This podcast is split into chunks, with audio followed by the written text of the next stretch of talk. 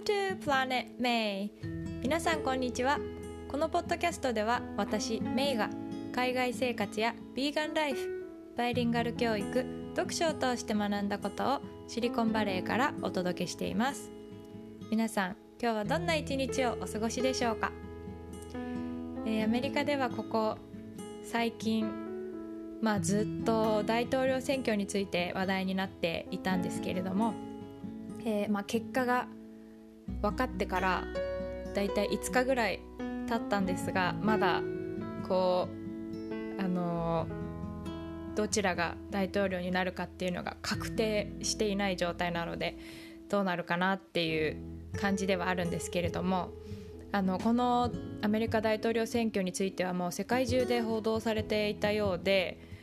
いろんなところに住む南米とかヨーロッパに住む友達からもあの連絡が来ましたし日本やドイツに住む家族からも現地ではどうなってるのっていうふうにあの聞かれたりしました。今回のこの選挙は史上最多の投票数を集めたそうで、まあ、あのアメリカに住んでいる身としてはですね、まあ、本当にこうな年代問わず性別問わず本当に国全体として政治への関心が高いなっていうのを実感しましたしこう普段から日常的に自分が政治に対してどう考えてるかとかそういう話をするあの習慣があるというか文化があるのが素晴らしいなというふうに思っていました、うん、あ今日はですね、えー、カマラ・ハリスというロールモデルが子どもたちに与える影響についてという話をしていきたいと思っています。でまあ、日本にいた時はあのこう公務員として働いてた時は特にこう中立な立場でいなければならないっていうふうに決まっていたので政治活動に積極的に参加したりそれを公言したりしてはいけないっていうふうに言われてたんですね。でまあ、もちろんこう自分の支持している政党ですとか考えをこう子どもたちに押し付けたりとか誘導したりするとかっていうのは、まあ、教育者としてあってならないことだとは思うんですけれどもうん一人のこう社会人として職場の同僚や友達ともっともっとこう自分たちの生活に直接関わる政治についてあの一緒に目を向けて日常的にこれから話していけたらいいなっていうふうに感じています。うんまあ、日本に住む友達からも結構こう状況を聞かれることが多かったんですけどその子たちと話した時に、まあ、あの日本の政治についてはこんなに話したことなかったよねっていうふうに、うん、言っていて、まあ、実際私も日本に住んでた時政治のことはまあややこしいちょっと硬い面白くないなんとなく周りとは話さないっていうような、うん、暗黙のルールというかなんかそういうのを感じていたのでこれからはまあ一人の大人としてというか、うん、もっと話していきたいなというふうに思います。えー、今回の選挙で初の副大統領に、えー、選ばれたカマラ・ハリスさんのことをちょっとお話ししたいんですけどもうあの皆さんニュースでもちろん知ってらっしゃる方がほとんどだと思うんですけどあの彼女はカリフォルニア州出身で、えー、ジャマイカ出身のお父さんとインド出身のお母さんの、えー、移民の2人とも移民の、えー、子供として、えーまあ、あの初めてこの副大統領に選ばれたということですごく大きなニュースになっています。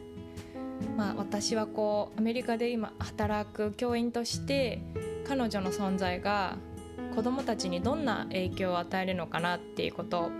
考えて見ていたんですけれども、まあ、アメリカの副大統領に女性が選ばれたっていうことはアメリカだけじゃなくって世界中全ての女性にとっても、これから大きくなっていく世界中の子どもたちにとっても希望になるなっていうふうに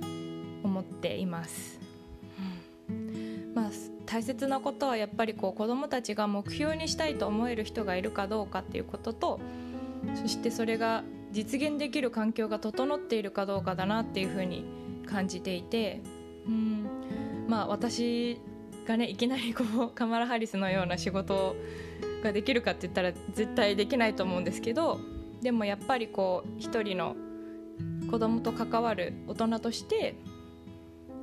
男の子だからこうしなさいとか女の子だからこうだよっていうような偏見を持たずに性別関係なく自分が得意で好きなことを仕事にしたらいいよっていうふうに伝えていくことはできると思うのでそういうふうにしたいなっていうふうに思います。えー、アメリカの小学校で働いてうんと高学年とか中学生もあの校舎にいたんですけど、えー、その子たちがこう男女一緒になって休み時間にあのホッケーとかですねスポーツに励んでる姿を見て、うん、なんか大体日本の学校って高学年になったら一緒に遊ばなくなったりとかすることが多いと思うんですけどジェンダーギャップとかっていうのは周りの大人がどう振る舞っているかで決まるんだなっていうのをアメリカに来て実感しました。うんまあ今までのねこうジェンダー格差とかは変えられないとは思うんですけどこれからこう私たちのような気づいた世代が少しずつ発信したりなんかこう疑問に思うことに声を上げていくのいくしかないのかなっていうふうに思います。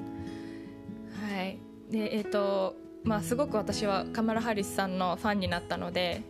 えーと、いろいろこうバイデン候補者のホームページとかについて調べてみたんですけどそこにすごく可愛い T シャツがあってそこにはカマラ・ハリスさんの小さい頃の写真と、えー、言葉で「The first but not the last」って書いてあったんですけどこれはいつも、えー、このカマラ・ハリスさんのお母さんのシャマラさんが彼女に言っていた言葉で、えーと、あなたはいろいろなことを最初にすることになるかもしれないけどあなたが最後にならないようにしなさいねっていうふうに言って、えー、育てたそうです。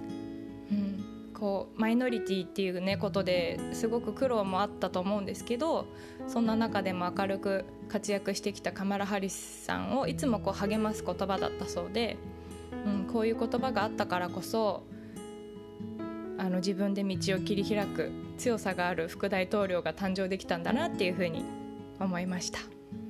はい。えーまあ、やっぱりどんな言葉をかけるかっていうのはすごく子どもたちに対してもですし、うん、人に対して。大統領勝利演説っていうのが、えー、結果が決まったアメリカの土曜日の夜ですねに、えー、行われたんですけれどもその時の、えー、カマラ・ハリスさんの演説その時初めて最初から最後まで彼女の演説を聞いたんですけどそれを聞いた時にもう本当に涙が出そうになりました。まああのニュースとかで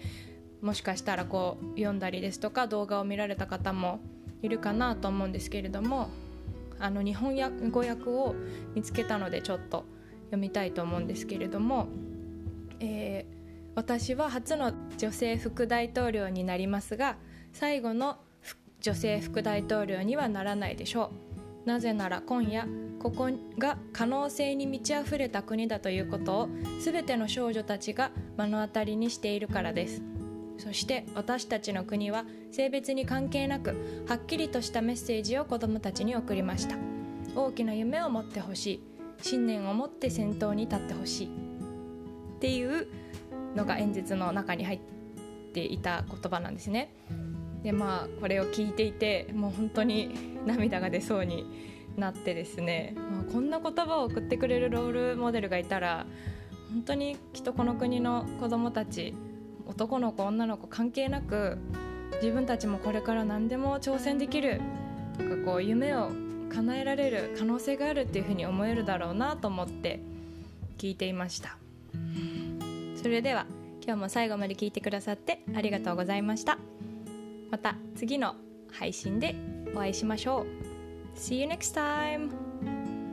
すごく大事だなっていうふうに思います。また大統領に選ばれたジョー・バイデンの奥さんのジル・バイデンさんは、えーと、長年教育学者としてあの高校の先生とかをされて活躍されていたそうで、まあ、今後さらにこう教員へのサポートですとかより良い教育改革がアメリカでされるんじゃないかなと思ってあのそちらもワクワクするなというふうに思っています。